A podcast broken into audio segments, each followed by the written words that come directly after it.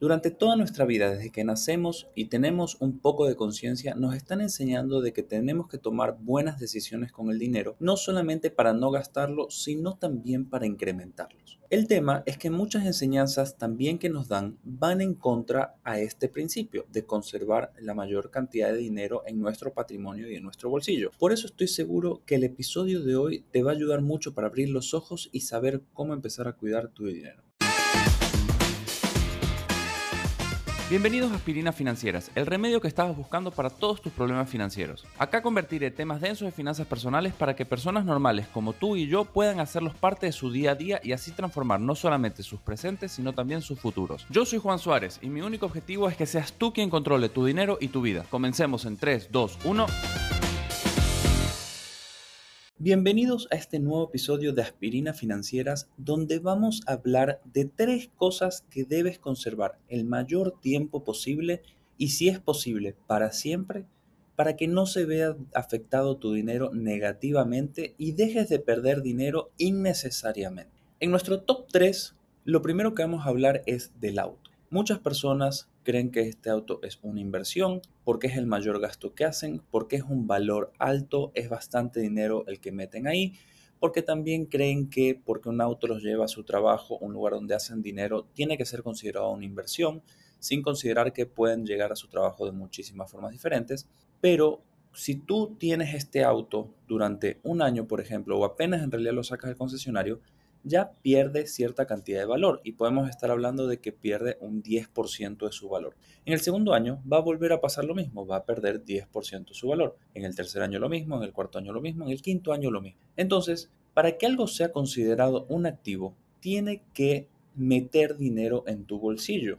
Y nuevamente, podemos discutir cuando un taxista se compra el auto o cuando una persona se compra un auto para trabajarlo en Uber, estamos hablando de que es una inversión porque le está metiendo dinero en su bolsillo, pero más allá de eso, debería generar un flujo positivo, porque puede ser que te ingrese dinero, pero no te estés dando cuenta que a la larga te está costando mucho más dinero en intereses, te está costando dinero en gasolina o en diésel según lo que tú tengas, te está costando dinero en seguros, te está costando dinero en mantenimientos y son todas esas cosas que no podemos darnos cuenta capaz de un momento a otro, pero que definitivamente nos está afectando. Entonces, para ir cerrando esta idea que a muchas personas no les gusta o no la quieren aceptar por alguna razón, el auto no es una inversión. Pero ¿por qué lo tienes que tener la mayor cantidad de tiempo posible? Porque a medida que va pasando el tiempo, el auto va perdiendo su valor. Eso ya lo sabemos y te lo acabo de explicar. Pero a medida que va pasando el tiempo y va perdiendo valor, vas pagando menos seguros, vas pagando menos impuestos, vas pagando menos de todo. Seguramente en mantenimiento vas a tener que pagar un poquito más, pero no va a ser considerable o no va a ser equivalente a la compra de un auto nuevo. Y lo primero que vas a perder cuando compras un auto es el IVA, el impuesto al valor agregado. Este valor no te lo devuelve nadie. Entonces imagínate que tú tienes un auto y lo cambias cada año. Eres de esas personas que le encanta tener el auto del año y lo cambia constantemente. No se está dando cuenta que cada año está perdiendo 10% del valor más 12% del impuesto al valor agregado, o sea, del IVA. Entonces, cuantas más veces tú cambies un auto, un vehículo, una moto o lo que sea que tenga motor, más seguido vas a estar perdiendo dinero. Por más de que te sientas más seguro, te sientas más cómodo, tenga más prestaciones, tu bolsillo se va a ver afectado lo más que se puede. ¿A qué quiero llegar con esto? Si tú cuidas bien tu auto, este auto te puede durar muchísimos años. Hay personas que tienen su auto 5 años y no han tenido nunca un problema. Hay personas que lo han tenido 10 años, 15 años, 20 años. Y es verdad que en el pasado las cosas se hacían un poco mejor o de mejor calidad y no se gastaban tan rápido, pero si tú tienes un buen mantenimiento y cuidas a tu auto de la forma correcta, te puede durar muchísimo. Además, no te olvides que los autos nuevos también necesitan mantenimiento porque de esta manera van a mantener la garantía. Y la garantía es algo importantísimo en este mundo tenerlo porque no sabes cuándo vas a tener un problema con tu auto. Y si es culpa realmente de la fábrica o del auto como tal, no vas a gastar dinero, cosa que si no haces los mantenimientos te va a costar muchísimo más. Lo segundo que está en nuestra lista y también puede ser que te llame un poco la atención es la vivienda. Pero Juan, ¿cómo la vivienda? Si la vivienda sube de valor, la plusvalía, que esto, que aquello, que es una inversión, bueno, tenemos que usar el mismo concepto que usamos con la vivienda. Puede ser un activo siempre y cuando te genere dinero. Tú tienes tu, tu vivienda, la pones en alquiler, te genera cierta cantidad de dinero y todos los gastos son inferiores a este ingreso. De esa manera podemos considerarlo una inversión. Pero si tu casa va a ser una casa donde tú vas a vivir, que no te va a generar ningún tipo de ingresos, más allá de la plusvalía que puede ir ganando, constantemente te va a generar gastos. Te va a generar gastos de agua, de luz, de mantenimiento, de impuestos, de lo que sea. Y obviamente, si la tienes hipotecada, te va a costar muchísimo más por los intereses que tienes que pagar. Tienes que considerar que a la larga, cuando pagas durante 20 años, vas a terminar pagando un 110, 115, 120% a veces en intereses, o sea, más allá de lo que te costó tu hipoteca. Realmente la casa en algunos casos sí puede ser una inversión, en otros casos no va a ser una inversión.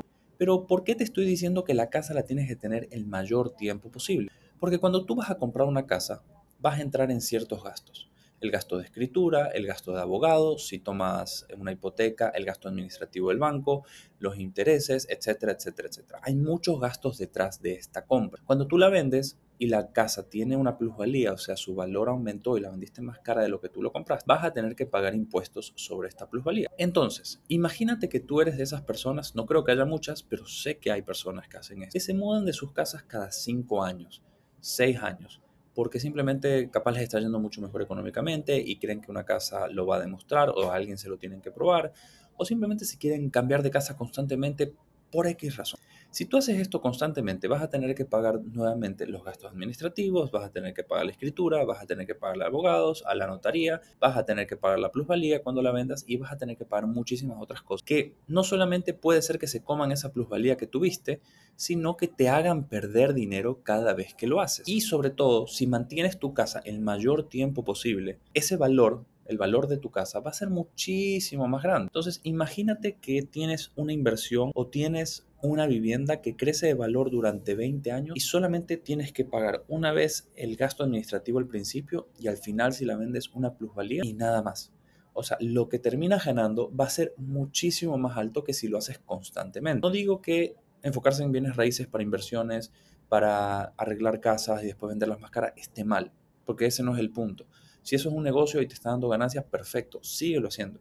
Pero tienes que tener en consideración que capaz para un uso personal te va a costar muchísimo más caro y no es tanto como te lo hacen ver o te lo pintan que es todo color de rosa, sino que sí, te va a generar bastantes gastos. Y por último, tenemos a otro, otra institución, es, vamos a considerarlo como una institución porque es el matrimonio. ¿Por qué te digo el matrimonio? El matrimonio te puede traer muchísimas cosas buenas y creo que si lo haces de la forma correcta te trae felicidad, te trae posibilidades económicas, todo puede ser muy positivo. Pero imagínate que eres de esas personas nuevamente, y de estas sí creo que hay muchas personas, que se casan una, dos, tres, cuatro veces en su vida, se divorcian y piensa que cada vez que te divorcies, a menos que tengas separación de bienes, que yo por mi lado creo que no lo recomendaría porque cuando uno se mete en este mundo del matrimonio, se tiene que meter con confianza, se tiene que meter con la idea de trabajar siempre en equipo, de que las cosas que se consiguen siempre van a ser porque los dos lo consiguieron y demás.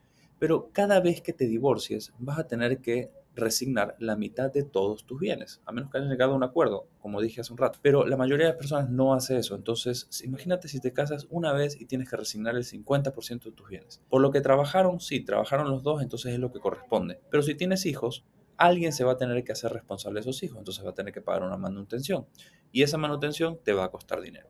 Después, a los años, vas y conoces a otra persona, te casas porque crees que es el amor de tu vida, te separas y tienes que otra vez resignar el 50%. Ahora, hagamos un ejemplo. Antes tenías un patrimonio de 100 mil dólares, te quedaron 50. Te volviste a casar, pero ahora tienes un patrimonio de 75 mil, no llegaste a lo que tenías antes, te divorcias y tienes que separar la ya te queda menos que antes, o sea, más o menos estamos hablando que son unos 37.500 dólares. Entonces cada vez vas teniendo menos patrimonio, cada vez vas teniendo menos dinero. Y eso obviamente sin contar todos los gastos que hay detrás. El gasto del divorcio, el gasto de los abogados, el gasto judicial, todos esos gastos. Y sin contar el gasto en tiempo, que es algo que no se puede contabilizar y es algo que no vas a recuperar nunca. Son cosas que te hacen decir realmente elegir a la persona adecuada es una de las decisiones financieras más importantes que vamos a tener en nuestra vida, porque si la tomas mal te puede costar el 50% de todo lo que tienes. Entonces, hagamos un resumen de nuestro top 3 de cosas que necesitas y tienes que conservar la mayor cantidad del tiempo posible para que tus finanzas no sufran un golpe negativo cada vez que lo quieras cambiar por caprichos, por problemas o por lo que sea. En el top 3 tenemos al auto algo que ya sabemos que no es una inversión, que se evalúa todo el tiempo y que va a perder valor constantemente. El hecho de cambiarlo año a año no va a afectar, siempre va a estar perdiendo valor, ya sea si es nuevo o es usado. Luego tenemos a la vivienda. Muchas personas seguramente no van a concordar conmigo, pero los gastos que te trae vender una vivienda, comprar una vivienda, invertir en ellas para cualquier cosa, puede ser que te traiga un dolor de cabeza en cuanto a la cantidad de dinero que puedas perder si lo haces muy seguido y encima si lo haces sin conocimiento. Y por último, en el top 1 tenemos al matrimonio, porque como te dije hace un ratito, es una de las decisiones financieras más importantes que vamos a tomar en nuestra vida, porque te puede costar el 50% de tus cosas cada vez que no evalúas bien, tomas una decisión apresurada y te equivoques. Así que espero que a partir de hoy sepas que estas tres cosas las tienes que mantener en tu vida el mayor tiempo posible. Y ahora para despedirme te pido que compartas este capítulo y por qué no el podcast entero con esas personas que sabes que necesitan una mano con sus finanzas. Puntúalo también con la mejor puntuación posible, así la plataforma le da un poco de amor y lo muestra a personas que de otra forma no podrían escucharlo y sin duda sígueme en Instagram como juan.suáreztr, donde doy cápsulas diarias para que puedas mejorar la relación con tu dinero. Nos vemos en el próximo episodio.